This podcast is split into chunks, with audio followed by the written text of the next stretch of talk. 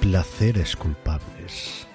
El programa de fuera de series que nos acerca a todas esas series que no nos atrevemos a reconocer que nos apasionan. Respaldados por Lorena Gil y Marichu Lazábal, ahora cuando te pregunten si ves una serie, ya puedes reconocer cuáles son tus placeres culpables.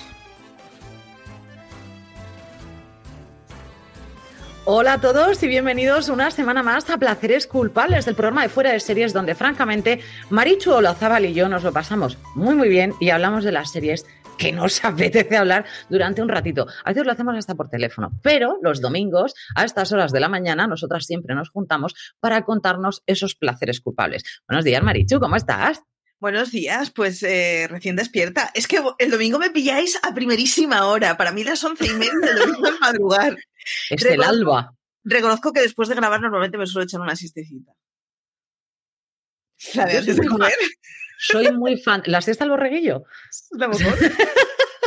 Soy muy fan tuya y de la capacidad de dormitar que tienes. O sea, Sí. es una cosa como muy maravillosa que yo sería incapaz de hacer, pero lo admiro a la gente que puede hacerlo, Es mi francamente. superpoder.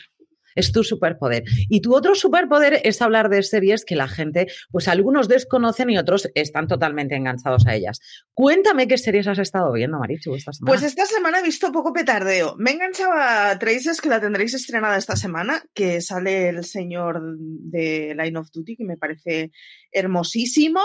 Eh, me he puesto el día con Prodigal Son. He arrancado de Rookie. He arrancado de Aplausos, Rookie. Aplausos y Me vi los tres primeros del tirón. Eh, Sí, me está gustando. Me parece una serie completamente irrelevante en el mejor de los sentidos. Sí, me está gustando. Y poco más. Y luego vi un True Crime, bueno, dos. Uno que tiene Netflix sobre robos. Y es que a Netflix ahora le ha dado por hablar de robar arte. Y a mí en general me parece bien como tema. Eh, sobre un museo que se robó en los 90 en Boston y bastante guay. Y otro sobre el parlamentario francés al que acusaron por asesinar a su mujer, que eh, el documental me ha enfadado bastante. Pero bueno, porque son de esos que mm, no sabemos si la mataron o murió, pero la, la mujer murió. Mm, no os dediquéis durante un documental entero a despellejar a la víctima. Me ha enfadado bastante. Y además es que mm, me parece un poco creepy él. Es como, no. Puede pero- ser asesino, ¿no? Yo no, no sé si, o sea, no, no, no, no, no estoy diciendo nada. Un jurado dijo que el señor era inocente. Yo no voy a llevar la contraria a lo que ha dicho un jurado. Pero, sí que es cierto que habiendo una muerta, eh, el documental básicamente se dedican a decir que la tía estaba como las maracas de Machín durante todo el documental. Y bueno, una puede tener sus isus y sus problemitas y aún así eh, no, No aparecer tener- muerta no merece- con un montón de moratones. No sé cómo decirlo. Entonces estás enfadada. Estoy enfadada con ese documental. Además, eh, como, como, document- o sea, como True Crime, eh, innova cero, narrativamente es la verdad es que es muy poquito interesante. O sea, no me, formalmente no dice nada y el tema en realidad tiene muy poca chicha porque es el rollo de Ossi, él era político, pero en sí el crimen no tiene ninguna chicha y no me gusta además cómo está explicado. Estoy muy enfadada. Lo tenéis en Netflix. Estoy muy enfadada en general. Y Me encanta porque además es esta, esta sección es donde destacamos una, una serie y lo que destacas es lo que te ha enfadado en concreto este True Crime. Sí, me lo he visto entero porque me enfadó desde el primer momento y sin embargo he seguido reincidiendo por esta cosa completista. Y es que además este año estoy haciendo un, un, un diario de series que voy viendo y solo anoto las que acabo. Entonces para poder rajar en el diario tengo que acabar de verla. claro, no, o sea que encima estabas enfadada, pero te la has tenido que tragar entera. Claro. Así que. Todo para poder rajar en un papel que solo lo leeré yo. O sea, impacto real cero. Pero lo vas, pero lo leerás. A lo mejor tú guárdalo luego, que esto da mucho juego, Marichu. No, no, es que todo- la vida a la ver, vuelta se da. No, no, no, no. Y todo esto sale de que el año pasado, cuando hicimos los tops de final de año, eh, No te acordabas. encontré artículos de series que no me constaba haber visto. Ya no haber escrito de ellas, haberlas visto. Entonces dije, esto no puede ser. Y ahora me voy anotando todas las series que acabo con cuatro cosillas. Os lo recomiendo, está muy bien. Lo estoy haciendo con los libros y con las series. Y con los libros, bueno, porque leo menos volumen, pero con las series me está resultando muy útil. Bueno, por aquí que nos saludan, a mí me ha encantado lo de Reinas del Mamarracheo Dominguero, que me parece es, maravilloso. Quiero una bien. banda con eso. Que- y además la vamos a llevar y vamos a ir saludando así y no tenemos Tal ningún cual. tipo de problema, como la bella. Así esto es estupendo. Pues yo esta semana, ¿qué te puedo decir que he visto? Bueno, sigo enganchadísima a Falcón y el Soldado de Invierno. No, Sigo con mi anatomía de Grey que le están intentando dar un girillo ya, porque yo creo que ya hasta ellos saben que se están haciendo un poco plastis y un poquito plomos. He visto The Good Doctor, me está cansando de Good Doctor, Marichu. La tengo parada porque la tengo parada, tengo crisis con The Good Doctor, pero me estaba pareciendo esta temporada que mola porque es The Good Doctor, pero algo había que le faltaba sal a nuestra relación, no sé cómo Sí. decirlo. Y entonces le han dado esa sal a la relación, porque la sal se la han dado, pero el, el problema no lo tengo con, con él y con, y con Lía o con, y con eh, no me acuerdo cómo se llama, el que el, de la, el ala oeste de la Casa Blanca, bueno, soy yo, nunca me acuerdo cómo se llama. Toby Sigler siempre, Exactamente. siempre Claro, en nuestros corazones, da igual lo que haga. Va a ser así, o sea, esto es, este hombre es así. Es decir, ellos me cansan mucho menos que el resto del elenco, que cada vez me está hartando más. Me gustaba mucho el elenco que teníamos en las temporadas anteriores y sin embargo el elenco que tenemos ahora me aburre más. Las Reconoce que ese momento de mm, hablemos con los muertos no se lo has perdonado. No, no se lo que Bueno, Yo eso lo puedo incluso obviar. la pasada temporada. Yo lo puedo incluso obviar siempre y cuando me traigas eh, gente nueva que me aporte. Ya. que es lo que ha hecho Anatomía de Grey durante todo este tiempo y a esa gente que van trayendo nueva, pues le van dando un poquito de juego hasta que se quedan con los que al final más llaman la atención, ¿no? Ni más ni menos. Pero es que de los que está viendo, es que no, no, no me están llegando a mí al alma, pero bueno. Y la que empezó- por cierto, perdona, Dime. ya que últimamente hablamos de lo que leemos, mirad esto, mirad esta. Sombra de hueso. Sombra y hueso. Y es que el Sombra y Hueso. Grishaverse se estrena el 23 de abril, así que yo estoy poniéndome otra vez con la trilogía para ir preparada y para ver la serie y hypearla mucho. Eh, estáis a tiempo. Estamos a 11 de abril, el día que lo grabamos. Tenéis un par de semanitas, 10 días, para ver el primero, o sea, para leer el primero. Me volví a poner ayer a la noche con él y me ventilé la primera, mm, o sea, la primera mitad del libro, así como del tirón, en nada. Eh, se leen muy fácil. Estáis a tiempo de leer la novela antes de que salga la serie. Sale el 23 de abril y eso. ¿De qué va a ir esta serie? Es que yo Sombra y Hueso no Eh. Sombra y Hueso es, bueno, forma parte del Grishaverso, que es un universo que creó Ley Bardugo, que es una escritora que, salvo la novena puerta, que sacó hace un par de meses, solo ha escrito juvenil. Eh, y básicamente es una historia fantástica del bien contra el mal, pero tiene sus cosas guays. Está ambientada en un lugar así un poco Rusia del 19, siempre en mi cabeza es Rusia del 19 eso. Ok. Y el universo en el que está hecho tiene bastante gracia. Me gusta, de hecho, o sea, a mí la historia, bueno, pero el universo me flipa. Eh, a ver qué hace Netflix con ella. Los trailers no tienen mala pinta, pero como tenemos el predecesor de. mm, Ya me saldrá, de Cazadores de Sombras, de cuya serie no pienso hablar, me niego. O sea, mi tolerancia. El tope de mi tolerancia es Cazadores de Sombras. Eh, a ver qué hacen con ella. Esperemos que hagan una buena serie. Lo están preguntando por aquí además, a ver qué, qué piensas tú, que cómo lo van a hacer. Que si creo que lo petará fuerte, nos preguntan. Eh, yo creo que lo petará fuerte porque al final, de- al menos dentro del mundillo, es decir, Cazadores de Sombras a mí me parecía un desastre, pero prácticamente todo el mundo que, que es consumidor de la literatura juvenil ha visto la serie aunque le parezca un desastre. Y con The Witcher pasa un poco lo mismo, que incluso los que rajamos de The Witcher y pues al final acabamos viéndola. Y, bueno, y The Witcher hubo mucha gente que la puso muy bien, ojo. Yo creo que con, con Sombra y Hueso pasará un poquito lo mismo, que esté bien o mal, se consumirá muchísimo y lo petará muchísimo dentro del mundillo. La diferencia es si lo petará dentro del mundillo o podrá salir como serie generalista. No lo sé, porque yo la primera vez que leí la trilogía inicial me pareció que era muy oscura, pero a su vez un poco middle grade, y si hacen eso, creo que no va a llegar a salvar, o sea, saltar la- el, el borde de los adultos. Veremos. Mm, Veremos. Hay embargo, así que no os puedo decir absolutamente nada de lo visto. Reconozco que no me he puesto a ver los screeners porque hay embargo y, y así no tengo que callarme. Además, tienes dos semanitas, ya has dicho, ¿no? Más o menos, para que la gente se pueda leer por lo menos la primera novela. Yo que estoy con una trilogía, pero yo estoy con la Loba de Andaluz. Es que a mí me estoy con una trilogía de Sebastián Roa porque estoy muy histórica últimamente y la vida es así. Entonces, yo en estos universos locos y tal, que a ti te encanta esta parte de fantasía y de ciencia ficción, tú sabes que yo, tú y yo ahí no comulgamos, pero no pasa absolutamente nada. Que tú nos los traes. Claro, a ti esas cosas te encantan, aquí cada uno no, nos gusta lo nuestro.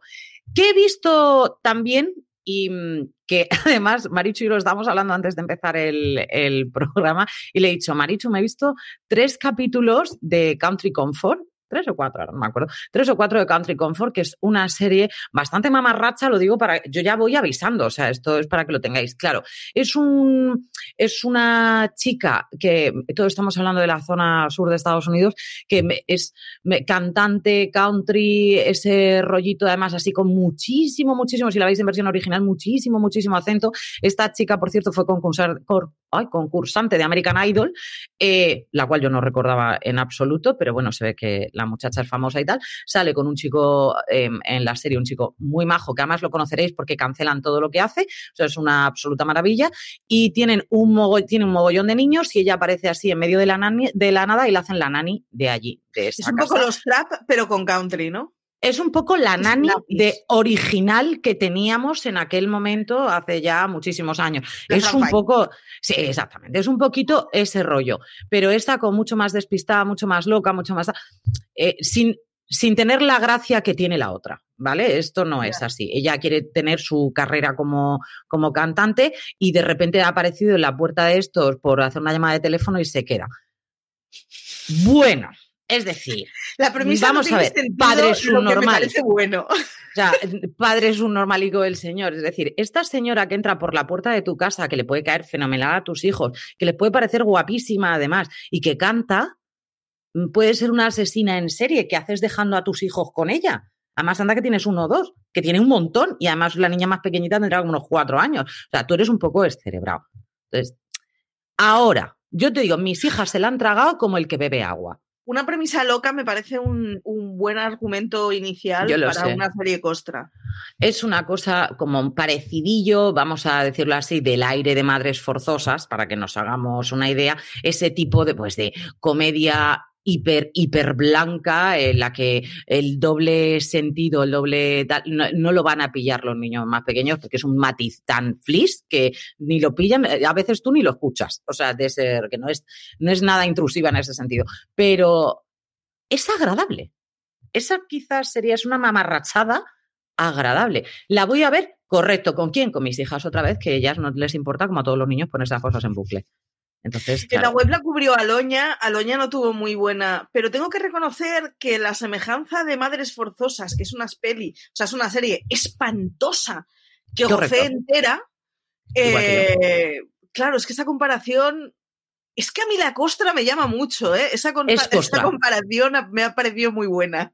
Es, es, que no va, o sea, es decir, es la mamarrachada de ese estilo de serie blanca con niños alrededor, pero que ya sabes cómo va a terminar. Ya lo sabes, no te molesta. Es, una, no te, es una serie que no te está engañando tampoco. A ver si le doy una oportunidad. Bueno, pero solamente aunque sea para reírnos un ratico, Marichu, que quieras que no. Y traemos noticias esta semana. Eh, se han reunido el cast de Glee porque han querido hacer un homenaje a Naya Rivera. Y eh, lo hablaba yo antes con Marichu y yo le decía, Marichu, es que el cast de Glee está maldito es que no se, no se fue uno, es que se fueron tres del cast de Glee. Esto es como Polstergeist. O sea, yo no sé, fue uno detrás de otro, además, y lo de Naya Rivera ya fue una cosa como muy loca, que el, niño suyo se quedó en la barca y tal, en fin, una cosa súper traumático y, súper loco, pero bueno, es así, ya se han reunido todo el cast, podéis encontrar el vídeo y todo, en el que todos hablan, pues es un homenaje, yo pues, supongo que a la gente, no solamente a Naya Rivera, Naya Rivera se fue en junio o julio, creo recordar, no solamente será ella, supongo que será los demás. Yo, francamente, a mí es una cosa que me da bastante penilla y yo traigo la noticia, pero no es un vídeo que yo haya querido ver, porque son gente extremadamente joven que, que, ha perdido la vida y además que tenían pues todo el futuro por delante, gente que además después de lo de Glee eran un absoluto boom por donde los pillaras y ha sido pues una pena que, que se fueran marchando, ¿no? Luego tenemos que una noticia que nosotras no trajimos y la tenemos desde hace ya unas semanas, pero que la dejamos ahí en el tintero, y era que Matthew McConaughey se iba a presentar a gobernador de Texas, que es una de las cosas que se rumorea, se cuenta y se balancea por allí, pero es que ahora tenemos que tenemos a Dwayne Johnson, que tiene un 46, me parece un 46% o 48% de gente que lo votaría como presidente de los Estados Unidos. Marichu. Diría que es imposible si no fuera por Nixon y Schwarzenegger. ¿Qué te parece? Schwarzenegger al final, o sea, Nixon no, perdón, Reagan. Eh, Schwarzenegger al final, eh, en todo este barullo del último año que ha habido, encima hasta ha sido una persona sensata. Quiero decir, que es que a mí me parecía una locura cuando Schwarzenegger dijo que se iba a presentar, pero luego resulta que para el momento que ha vivido ha hecho un buen papel, o por lo menos un no muy mal papel. El papel, correcto esta semana estaba diciendo, señores, vacúnense. Quiero decir que aún y con todo, eh, no lo sé, pero es que Dwayne Johnson, o sea, me parece muy loco, me parece muy loco. Aunque ¿Te imaginas? Que, es lo que te decía antes de grabar, después de verle cantando con su hija y que absolutamente a todo el mundo eh, los ovarios empezaran a palmearnos, pues no sé, como lo haga esto en campaña, igual hasta consigue votos, ¿eh? Yo solo lo digo. es verdad. Es que Ay, me quedo con esa frase, la quiero en una camiseta ahora. no, pero es, es, un tipo que realmente cuando habla cae muy bien y es como todo lo ya, ya. bien y es todo pero, no sabía, pero no sabía que los ovarios palmeaban. es que me lo imagino. En fin, soy tan fan tuya, Marichu, para este tipo de frases que no sé. Yo soy muy fan de Dwayne Johnson, pero no, los ovarios por el momento no me palmean. Pero soy fan. ¿eh? Yo votaría por Doña probablemente, no sé. A ver, primero que hable, ¿no? Y después ya vemos. A mí lo de la niña, es decir, bien, correcto. Siguiente tema. Preferiría que hablara y dijera cosas coherentes, pero vale, bien, pero me ha encantado esa frase. Por cierto, prometimos que íbamos a traer un top 10 de, de viejunos sexys, pero no puedo Pero hemos decidido que como esta semana vamos a traer una serie así un poquito macarras, me quedan hasta las lágrimas, ¿eh? vamos a traer una serie un poquito macarra, hemos traído a los sexys macarras y eh, tenemos un top ten. Marichu, por el amor de Dios. Los sexys macarros los ha hecho Lorena y, y, entonces... Yo he hecho unos, pero que No, no, no, vamos con el tuyo porque el tuyo me parece maravilloso. Primero, he tenido que buscar en Google varios nombres, cosa que ya me Segundo, la definición de sexy macarra de Lorena en la mayoría de los casos es gente que coquetea con la suciedad de la ducha. Yo solo lo digo. Sí, Está muy bien, tiene un patrón, Lorena tiene un patrón. Lorena tiene un patrón que es, que es gruncio, así que se entre entre Macarra, que se puede haber revolcado porque se ha caído de la moto. En mi cabeza se ha caído, se ha caído de la moto. Tenemos a Charlie Hannam en el, en, en el número uno, para mí, que es Jack Steller, Sons of Anarchy, que ese señor iba en moto, llevaba el pelo a veces, como dice Marichu, hijo mío, date un agua. agüita? Date un agua, pero luego no salía en la revista Men's Health haciendo con el pelo totalmente así. Vamos a ver, Charlie Hannam es mucho Charlie Hannam. Ojo, que tengo un problema con esto. Charlie Hanna, de actores así, así, mi cabeza, ¿eh? o sea, si yo soy súper objetiva, es así, así, pero es que lo he visto en entrevistas y me ha dicho esto es un negativo. Ese hombre no me cae muy bien. ¿Por qué? Porque no es mmm, interesante. Es muy hablador, pero no me parece muy interesante. Pero sigue siendo macarra, eso se lo mantengo. Esa parte de sexy macarra se la mantengo. Es un pollo al que tú has visto en Sons of Anarchy y todo lo que se aleje de su personaje te va a desenamorar, desengañémonos. No, no, ojo, que le han entrado en su casa a robar y ha enganchado bate y ha ido a por la gente, o sea, no tiene ningún tipo de problema. La moto que sacaba en Sons of Anarchy se la compró y a Lorena le parece una cosa buena. Es decir, si entras en mi casa, cojo un bate de béisbol, no voy a dejar mátame, mátame. A mí me parece fenomenal que este hombre se defienda. Pero, ¿es así gruncio? Pues, lo es, lo es. ¿Quién parece limpico? Marichu, este parece limpico. Es tenemos, oye, por cierto, no he traído al de, al de Bridgerton. No he traído a la cucharilla. Pero es que no es macarra, es sexy y más. No, Idris Elba. Además, eh, está dejando Bridgerton y, estoy aún decidiendo si se lo perdono. Idris Elba, Idris Elba. Idris Elba en cualquier circunstancia de la vida es maravilloso. Un dios del ébano, lo conocimos en Luther, lo hemos visto en películas de Marvel, lo hemos visto en un montón de películas, de hecho, pero ese hombre es que es sexy, mm, se ponga hasta con el abrigo 300 veces puesto en Lucer, que al final no me extraña porque yo creo que lo dejabas así, se quedaba de pie, de ahí que volvamos al momento. El abrigo olía, cerrado. Olía cerrado y a, muerte fijo y destrucción. Pero es Idris Elba y se puede permitir muchas cosas. Y además Idris Elba mm, tiene un bozarrón bastante interesante. Es DJ, por cierto, también. Yo no lo descubrí después, pero es, es DJ. Y hizo un documental además eh, que se estuvo preparando solamente para hacer un combate de boxeo. Si no lo habéis visto, es muy, muy, muy curioso. A mí me gustó un montón.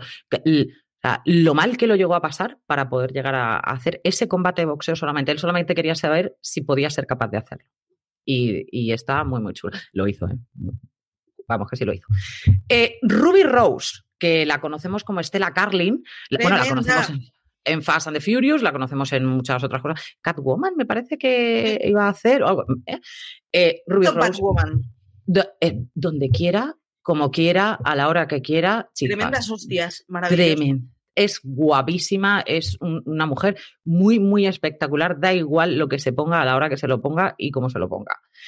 Traemos en mi cabeza, bueno, lo han comparado todo el mundo, pero es una, además es súper evidente, a Travis Fimmel, que es Ragnar Lothbrok, que lo conocemos por Vikingos. Es el primo hermano o algo de Charlie Hannan. De hecho, hay una foto de ellos en las que casi no puedes distinguir el uno del otro, a menos que seas una psicópata como yo.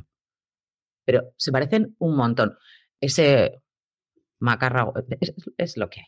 Es, que esta semana Lorena quería traer vikingos, pero no traemos vikingos porque yo no he visto vikingos. Cosa que, Marichu. Muy mal. Muy mal. Tenemos a Steve McGarrett, que lo conocimos, Alex O'Loughlin, Steve McGarrett, en eh, Hawaii 5.0. Este hombre ya tiene una edad determinada, que no, es, no, es, un muchachito, igual que Idris Elba, es decir, que ya son, ya son gente con una, con una edad. Es especialmente majo. Es un tío muy varonil, muy interesante. Mi punto de vista. ¿Cómo lo ves tú, este muchacho de ojos azules? Tiene cara de tener cinco hijos. Creo que tiene uno solo, pero tiene, ahí tiene cara de ser un señor de su familia. Lo digo tiene una mujer, tiene una mujer guapísima, creo recordar. Creo recordar. Igual que mujer guapísima la de Lucifer, la que está casado con, con Lucifer. Está dolido, yo lo sé. Tenemos a Sebastián Stan, el soldado de invierno, que con esa mezcla étnica que él tiene, mm, ha conseguido. Pues, a mí, este hombre, aparte de que el soldado de invierno es que, me gusta, es que me gusta cada vez más. a mí me parece un blando. Son de estos guapos blandos que a mí no me dicen nada, no lo puedo evitar. Lo siento, es que a mí. Es blando, pero tiene una cara totalmente cuadrada. ¿Cómo va a ser blando? Eh, si tiene un brazo biónico. Amor a su novia del instituto. ¿Le va a escribir? ¿La ha escrito? No lo noto yo. No lo veo, Marichu, no veo ese punto de vista. Mira, me niego a ver ese punto de vista totalmente. La que consideramos también guapísima, también de vikingos, que además a esta mujer, cuando la cogieron en vikingos, es Catherine Winnick, la cogieron en vikingos porque sabe artes marciales desde hace mucho tiempo y como ella tenía que ser una de las, de las que, guerreras ahí, protagonistas dentro de vikingos, la cogieron a ella, aparte que trabaja francamente bien, que es la verdad. A mí me gusta, todo lo que hace me parece correcto, esta mujer. yo no soy especialmente fan de las chicas rubias con ojos claros, tengo que reconocerlo, pero, es un pedazo de jaca increíble de estas que tiene pinta de darte hostias como panes. Las da. Es que no tiene la cara, no tiene la cara en Bones hacía un papelón, por cierto. No, no, no, exacto, es que ese es el rollo. En Bones hacía un papel de cuando me pongo de mala hostia te giro el cuello. Y tremendo, tremendo papelón. Eh, pues sí, es que es un trasdadona que se dice en catalán, está muy tremendo. Pues en Vikingos, si tú crees que sabe dar leches eh, hasta que la ves en Vikingos y la ves con una espada. O sea, ella realmente es hambrienta de sangre. Por eso te estoy diciendo, a mí ella me fascina, me parece que pelea fenomenal y la he visto incluso en vídeos es una crack, es absolutamente una crack. La que me gusta, pero me gusta porque es ella, me gusta todos los personajes que ha hecho, yo creo que no hay ninguno en el, en el que no le dé un punto en el que dice, esta mujer puede matarme. Francamente, es Ruth Wilson, que la conocemos por Luther también, pero la hemos conocido también en Jane Eyre, es decir, que la veíamos ahí en el siglo XIX sin ningún tipo de problema, eh, cuidando de un señor que se había quedado ya ciego, quemado y tal, y todo este tipo de cosas, y en mi cabeza siempre decía, porque ella tiene cara de cuidadito con quien te estás enfrentando. A ¿La visto en la materia oscura haciendo un papel de una señora bastante malérrima? Mm, o sea, sí, sí. Es una sexy macarra que no todo el mundo estará de acuerdo conmigo, porque además mucha gente, yo he llevado tiempo el avatar de ella y me decían, ¿en serio Ruth Wilson? ¿En serio Ruth Wilson? A mí me parece una.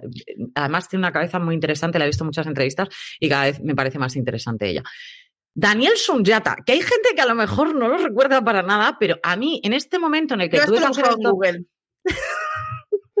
este momento en el que he tenido que hacer el top ten, he dicho, Sunyata. Me, me vino así como un flash. A ver, él estuvo en, Anatomía de Grey hace muchas, muchas temporadas, fue novio de Bailey, que ole mi Bailey, ole salerosa. Pero, luego. A ver, pero si Bailey tenía un marido y eran como la pareja perfecta, ¿qué está pasando aquí? Oh, madre mía, mm, Marichu, ¿dónde te quedaste en Anatomía de Grey? Porque ya me lo pronto, Muy pronto.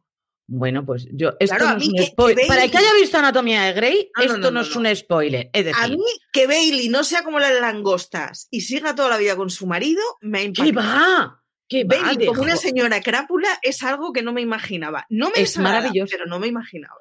Y ligando es una maravilla, es divertidísima es de lo más. Pues este fue de los primeros con los que estuve, yo creo que el primero con el que estuve después del marido, con, con Sunyata, eh, que él hizo Graceland, eh, una serie de, que hacía detective, que salía también el que ahora podemos ver en Good Girls, eh, Rico. Sí. De Good Girls, pues ellos dos salían en, esta serie. La serie era de, policías encubiertos y tal, y la verdad es que estaba, estaba entretenida. Y Sunyata tenía, vamos, te daba una que te dejaba noqueado. Después Bailey está ahora con otro que es, mm, estaba también de cirujano, pero que ahora se ha ido a Station 19. Está a casa con él. Vale. Ok, pues nada, pero muy bien, chico también muy guapo. No, no, es un yata, pero es que es un yata, tiene un tocado muy estupendérrimo. Y por último, ¿qué diréis? Macarra, eh, a su manera, es decir, no, no, necesita moto, necesita un maletín y verborrea, al fin y al cabo, que es Gabriel Match, que es Harvey Spencer en Suits. no es macarra, tiene pinta de que los calcetines le hagan rozaduras, no es macarra. ¿Has visto Suits? Claro que he visto Suits. ¿Y no, te parece? Para mí es muy macarra ese chico. Es un pijo blandito. ¿Qué va a ser blandito ese? Blandito es el amigo. Pijo blandito. Pijo blandito es el, amigo, es, el amigo es un blandito, pero es que el amigo no va de otra cosa. Claro, pero este sí. Es que yo a lo mejor lo he visto en SWAT y me cambia. Ah, no, yo en SWAT no lo he visto. Pero a mí me parece un tipo un poco blandito. De los que aprieta los puñitos todos rojos en el rincón. Mm, no. Tú y yo no tenemos la misma idea de blandito. Yo he llegado a esa conclusión. Para la próxima semana quiero tu top 10 de, de sexys macarras, que lo sepas. Yo quiero ver qué consideras tú macarra. Pero es que yo no soy muy de macarras. Marichu, por favor, tengamos un... Bueno, si ya después de lo de Tuchi yo ya no sé qué hacer con mi vida. Hacemos este parón que la semana que viene vamos a ver otro top ten. Eso está más que claro, cristalino. Y esa vez te, toca a ti, Marichu. Os voy a hacer un, top ten de Stanley Tucci. 10 fotos de Stanley Tucci. No tengo ningún tipo de problema. Hacemos una pausa y volvemos enseguida. Y Marichu, como estábamos hablando de series macarras y queríamos traer a Vikingos, efectivamente, porque es una de las series a día de hoy que podemos encontrar que acaba de terminar eh, más sangrienta y más loca y de verdad muy, muy, muy loca.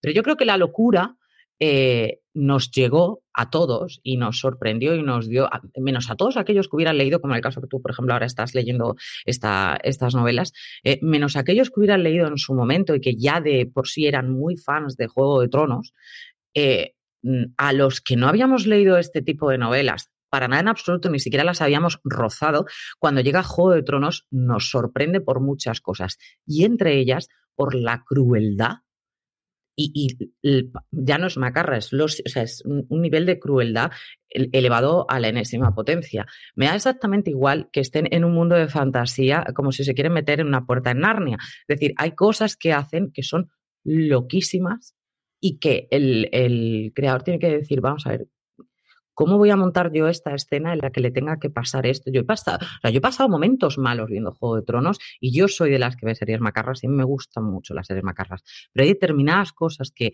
como persona humana a los ojos te hieren. E, es así. Y Juego de Tronos lo ha hecho muy bien.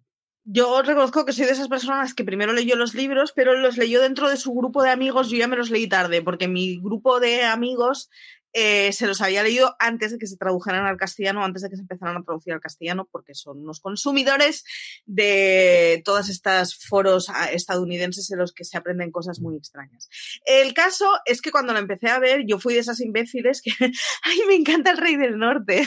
la primera nos la llevamos. Claro. Y ese es el momento en el que aprendes que igual no tienes que estar mm, teniendo las esperanzas habituales de las narrativas habituales, porque Martín es un señor que no tiene ningún problema en depositar una gran descripción en un señor al que se va a cargar tres páginas más para adelante. Eh, la boda roja me generó trauma. ¿Sí? Ah, ¿Ves? Yo la boda roja la vi, la vi, venir, fíjate. Yo no, es de las pocas que vi venir. Roja, la boda roja en la novela es muy heavy. O sea, a mí es de estas, sí, a mí es de estas que me parece que está, o sea, es muy, muy cafre. Y en general a mí me da la sensación de que Juego de Tronos, su versión original, es más cafre. Igual es porque es escrito y lo que no te cuenta te, te, te lo imaginas. Y Martin no es un Abercrombie de la vida, pero quieras que no, es un tipo bastante cafre. Yo, yo reconozco que soy de las que me ha desarrollado varios traumitas Juego de Tronos. Eso y, la pérdida de la virginidad de la pobre Targaryen, pero bueno, eso es otro tema. Al menos era yo su mamá. Pero, de todas maneras, sí que es cierto que la manera en la que ellos han enfocado absoluta y totalmente todos y cada una de las temporadas, porque no ha sido la primera en la que nos sorprendiera y por eso seguimos viéndola. No, no, no. O sea, la primera nos sorprendió, seguimos viéndola, pero es que la segunda nos sorprendió, seguimos viéndola. Y yo creo que es, cuando la mente todavía lo empezó a hacer todavía más como más exacerbado. Es decir, ¿cómo puedo darle ya más vuelta a la rosca para que la gente ya se quede traumada por, traumada de por vida? Lo que pasa es que ya llegamos incluso a tener que ver Juego de Tronos como con una coraza de decir, esto es un, ¿sabes? Que hay dragones.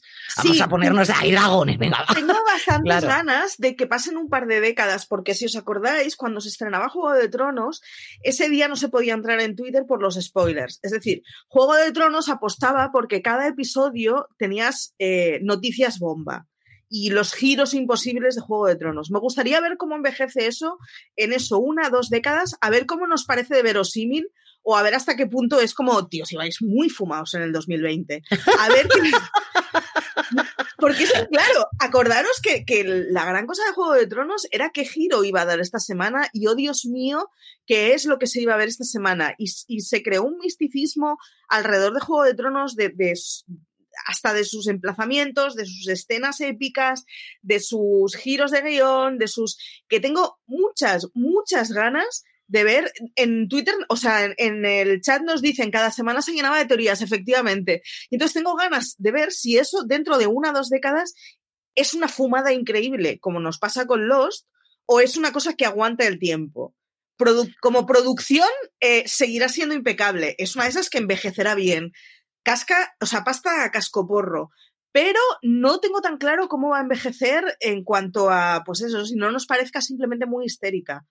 Yo creo que, de todas maneras nos, no nos pasa solamente con Juego de Tronos, es decir, yo creo que nos pasa con tantísimas series el hecho de que en ese momento la estamos viendo, tú estabas hablando efectivamente de Perdidos, yo por ejemplo que no he visto Perdidos, pero sé todo lo que ha habido detrás de Perdidos, o sea, y no me interesaba en absoluto, pero hasta a mí me llegaba a la oreja, es decir, pero sí que es cierto que toda, cómo la gente se ha llegado a involucrar en, en determinadas series de qué es lo que va a pasar, cómo se puede mover esta serie, hacia dónde va a ir, y esas apuestas de quién crees, o sea, esos programas loquísimos en los que son eh, exclusivamente los que se pueden hablar de eso durante horas y que dices, vamos a ver, estamos todos grillados, esto, esto ya no es para...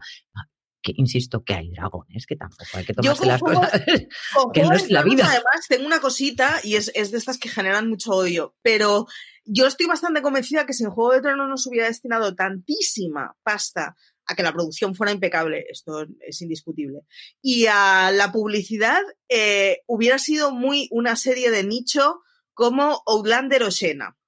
Vale. Estoy convencidísima. Es posible. Y que como historia, además, está guay. Pero esto coges a Anderson o a Abercrombie y les da cinco vueltas. Y ya está. A partir de aquí me podéis banear en absolutamente todas las redes sociales. Yo, Yo lo no reconozco.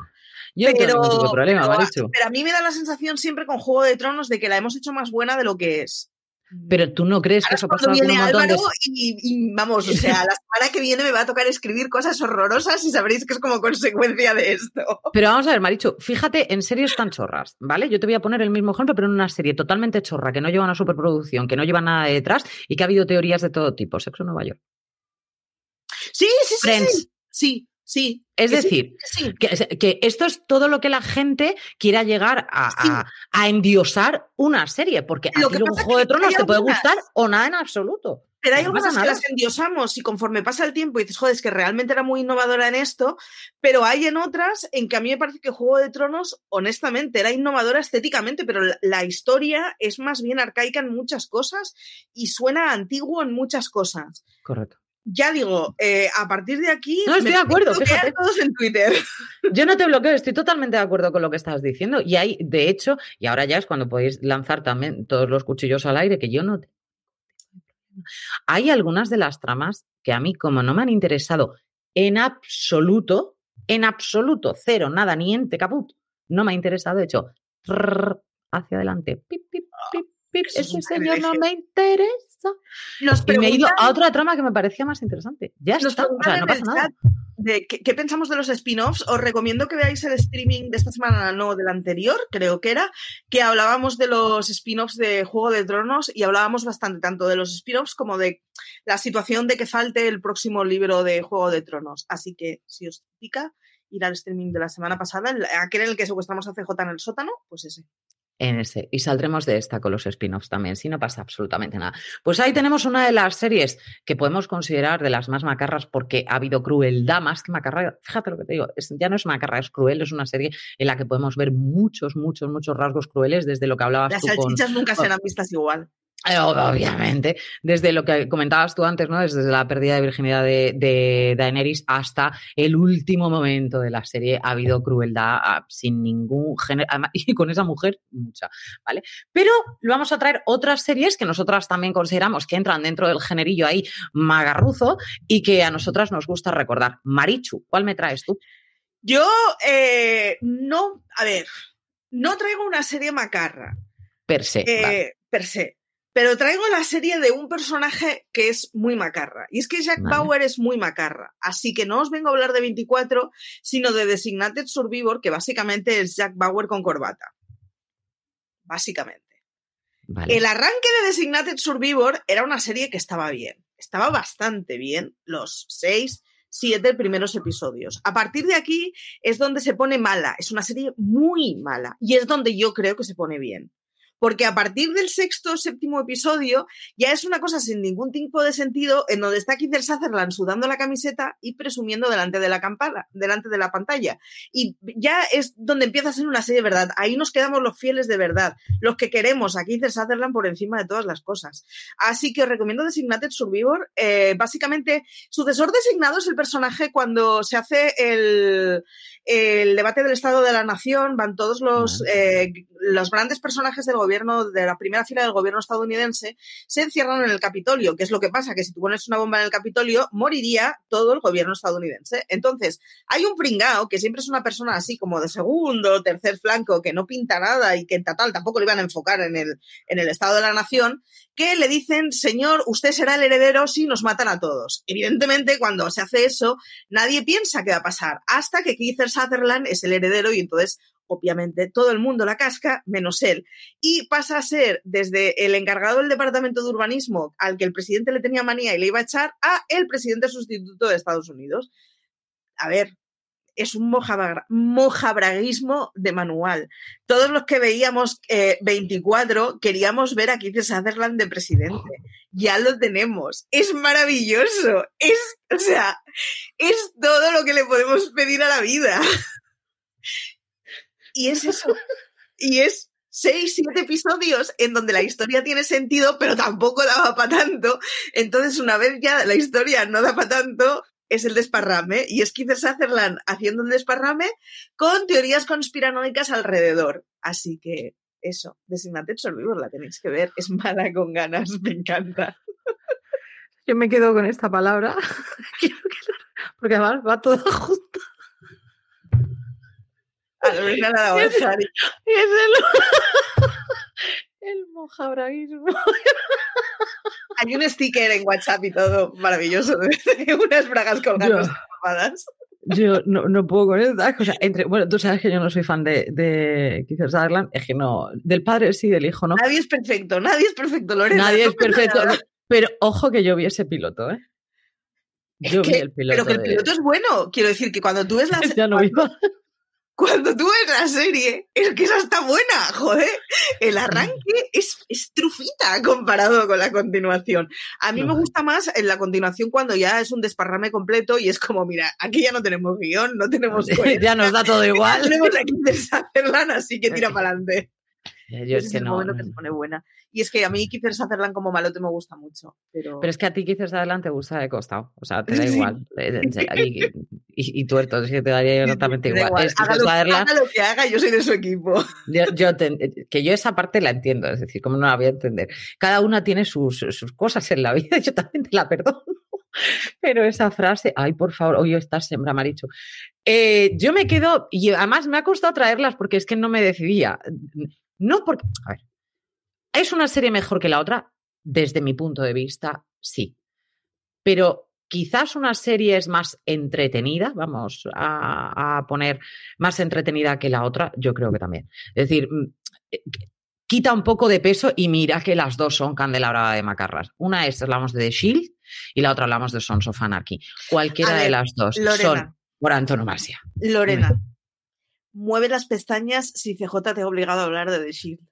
No, la, la más fan de The Shield soy yo, ¿eh? ¿Sí? No es CJ. Sí, Yo reconozco que eh, The Shield la vi por la brasa que pegaba CJ en fuera de series semana tras semana y, y la vi básicamente por eso. Me gustó mucho, por cierto. No, no, la, la, la fan número uno de The Shield y de Big Mackey soy yo. O sea, no es. eh, CJ no es de series macarras. CJ es de otro tipo de series que mm, unen mucho, pues, fantasía o series además mucho más lentas. Él te podría decir, por ejemplo, de Wire, casi antes que de Shield. Ya. Eh, sea, es más ese tipo de, de serie la que, la que le puede interesar a él. De Shield fui yo la que, o sea, yo era una auténtica psicópata con, con The Shield. Él es más de los soprano, podríamos decir. Todos series muy macras, todas las que estamos hablando, quiero que lo sepáis. Pero The Shield para mí me parece una grandísima serie. Desde el mismo piloto, o sea, me pareció una serie a seguir. Todos y cada uno de los protagonistas, que además nos fueron sorprendiendo durante cada una de las temporadas, salieron gente maravillosa dentro del elenco, que es que es, es que es un elenco estupendo y que no podemos decir nada. Ahora, ese Big Mac, y por eso a mí me cuesta tanto luego verlo, eh, eh, podéis ver además que hablamos de él mucho en, en el especial que hicimos sobre Coyote, o sea, a mí me cuesta verlo y, y sacarle la piel de Big Mackey y ponerlo en otra piel que no, sea, que no sea esa y que él no esté preparado directamente para descalabrarte la cabeza sin más y además sin dudar ni un momento, sino que las cosas se las tome con un poquito de calma. A mí me ha costado mucho ver en Coyote que es un tío más templado en ese sentido y que no directamente no va y te machaca. Es un protagonista, Big Mackey, un protagonista tan, tan fuerte dentro de la serie, pero que tampoco le hace sombra a personajes dentro de los que, que los que, de los que vamos a poder ver. Hay de las escenas que a, yo he llegado a tener pesadillas con alguna de las escenas de The Shield y no te muestran tanto, sino que psicológicamente te pueden llegar a dejar totalmente noqueado en el, noqueado en el sitio. Y me viene a la cabeza la escena de, del que era el, el alcalde, ¿no? Si no me equivoco, el, el jefe era el alcalde, el alcalde. Que me Recordaros, por totalmente. cierto, que de Coyote tenéis eh, básicamente esta gente, eh, Naum, eh, CJ y, y Lorena se cascaron un programa semanal de Coyote de pues, 45 o 50 minutos, así que los que os gustará Coyote tenéis ahí un- una fuente de Y entretenimiento. Coyote, y Coyote promete para la siguiente temporada. O sea, que es que también es cierto, insistimos, estamos hablando de un, de un actor que tiene mucha, mucha, mucha retranca en ese sentido y que puede hacer, es muy versátil y puede hacer muchas cosas. Ahora, también te digo, me pones un Sons of Anarchy en el que tiene como si dijéramos más movilidad. Esa es la, la, ya no solamente por las motos, correcto, pero sino que es mucho más ágil en ese sentido y tenemos un Carl Satter, que es el creador, en el que directamente toda la serie la hace fumado hasta arriba y que dice, ¿cuándo puedo ser un poquito más bruto? No, ahora a la siguiente, no, pues ahora después, y ahora después, y ahora después. Y cuando te quieres dar cuenta hay algunas escenas en las que dices, pero tú qué estabas pensando cuando hiciste esto, corazón. Bueno, y que decir con muchas cosas podría ser una serie de finales de los 90 con sí, un poco distinta, pero, pero tan formalmente podría ser una estética de los 90 y Sons of Anarchy es evidente que es, de serie de nuevo milenio. Sí, sí, sí, sí, sin ningún género de duda. También te puedo decir, es decir, a mí el final de Shield me marcó en el sentido de no tiré la televisión al suelo de milagro, porque me pareció un final ajerosísimo, tengo que decirlo. Curiosamente, en el final de Sons of Anarchy se nos une nuestro querido Big Mackey a ese final de Sons of Anarchy y se unen los dos protagonistas que para mí me han parecido maravillosos en estas dos series tan tan maquis en ese sentido y vemos ese final con Jack Steller yéndose directamente con el final de Sons of Anarchy me, me encantó me pareció yo reconozco que Sons of Anarchy no llegué a acabarla. No sé por qué se me olvidó. O sea no, es que no no es que me dejara de gustar o que me aburriera o se me olvidó que la estaba viendo y nunca he llegado a ver el final de Sons of Anarchy. La tengo que volver a pues ver sí no pasa nada, ya te puedes unir con tu amigo CJ, que tampoco vio el final de Sons of Anarchy, pero yo se lo conté con pelos y señales. Ah, qué bien, tú eres de esas. Yo en mi casa lo hago mucho esto de tú no lo vas a ver, ¿verdad? Te da igual que te la des. Esa, es no, y buasca, y lo sueltas todo y te quedas además como, normal, a alguien le tenía yo que contar cómo había acabado esto, que yo hay un drama. esto. Básicamente es esto.